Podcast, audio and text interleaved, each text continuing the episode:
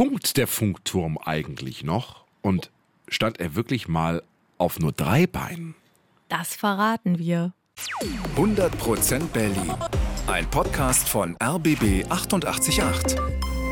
Gemeinsam mit zum Glück Berliner von Lotto Berlin. Hier sind die Fernsehtechnikerin Lydia Miki Florov und der Fernsehtechniker Tim Koschwitz. Herzlich willkommen zu einer neuen Folge 100% Berlin und heute geht es um die Geheimnisse des Funkturms. Es beginnt alles im Jahr 1924. Damals gibt es einen Megatrend in Berlin, das Radio. Ja, morgens läuft Musik, dann kommen Nachrichten und natürlich Live-Sport.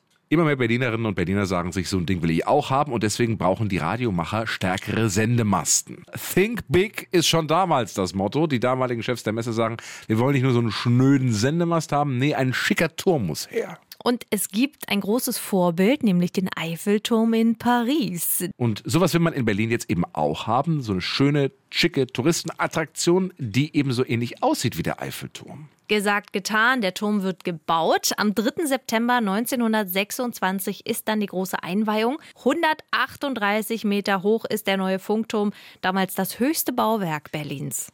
Und das Verrückte ist, dieser 600 Tonnen schwere Turm steht auf Porzellan. Ja, unter jedem der vier Pfeiler ist eine Platte aus Porzellan. Hergestellt von der KPM, der Königlichen Porzellanmanufaktur Berlin. Und nicht nur die Füße des Turms sind exquisit, oben im Restaurant wird schon in den 20er Jahren edel deniert. Auf der Speisekarte stehen damals unter anderem Känguruschwanzsuppe oder auch Seezunge à la Meunière. Nobel, nobel. Also der Funkturm ist ein voller Erfolg, nur es gibt ein kleines Problem. Nach ein paar Monaten stellen die Techniker fest, das Senden das funktioniert irgendwie nicht so richtig wie geplant. Das erzählt der Historiker Josef Hoppe in einer RBB-Doku. Es hatte sich dann herausgestellt, dass äh, ein Großteil der Sendeenergie durch den Mast selber schon absorbiert wurde, sodass man also in weiten Teilen Berlins darüber klagte, dass man nur einen sehr unzureichenden Rundfunkempfang hatte. Und um nicht das Prestige dieses Neubaus zu gefährden, hielt man lange Zeit an einem Betrieb am Funkturm fest, obwohl man festgestellt hatte, dass er nicht wirklich tauglich dafür war. Kann man also sagen, damals wie heute, dit ist Berlin.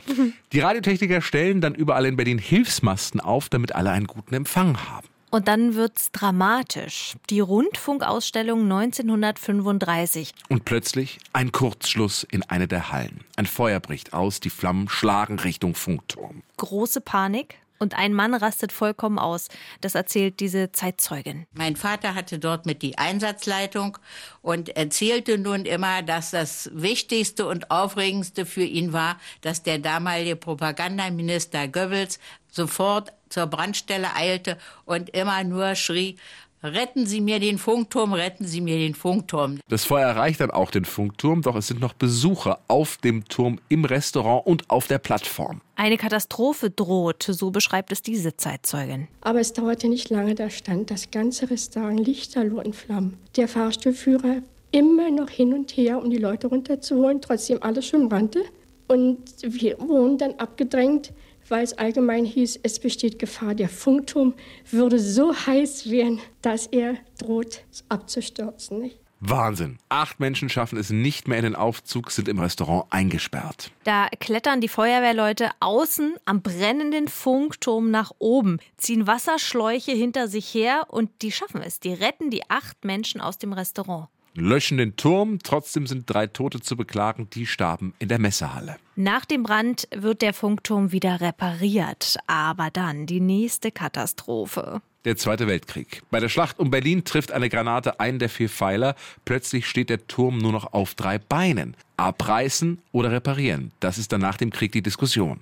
Aber die Funkturmfans, die setzen sich durch. Der Turm kriegt wieder einen vierten Fuß und sogar eine höhere Antenne. Dann ist der Turm 150 Meter hoch. Aber seine Tage als Sendemast sind gezählt, denn neue, bessere Masten werden in Berlin gebaut, zum Beispiel der Sender Scholzplatz. In den 60er Jahren ist dann Schluss mit Radio und Fernsehen. Vom Funkturm kommt nichts mehr. Immerhin ein bisschen sendet der Turm trotzdem noch. Die Polizei, die nutzt nämlich den Turm für ihren Polizeifunk und auch der Taxifunk läuft teilweise noch drüber. Ansonsten ist er nur noch eine Sehenswürdigkeit, aber eine ganz besondere, vor allem am 9. November 1989. Der Tag des Mauerfalls. Tausende Ostberliner strömen in den Westen. Viele wollen dann auch mal auf den Funkturm und daran erinnert sich der damalige Aufzugführer. Wir hätten Karten ausgeben müssen, haben wir darauf verzichtet und haben einfach die Leute bloß befördert.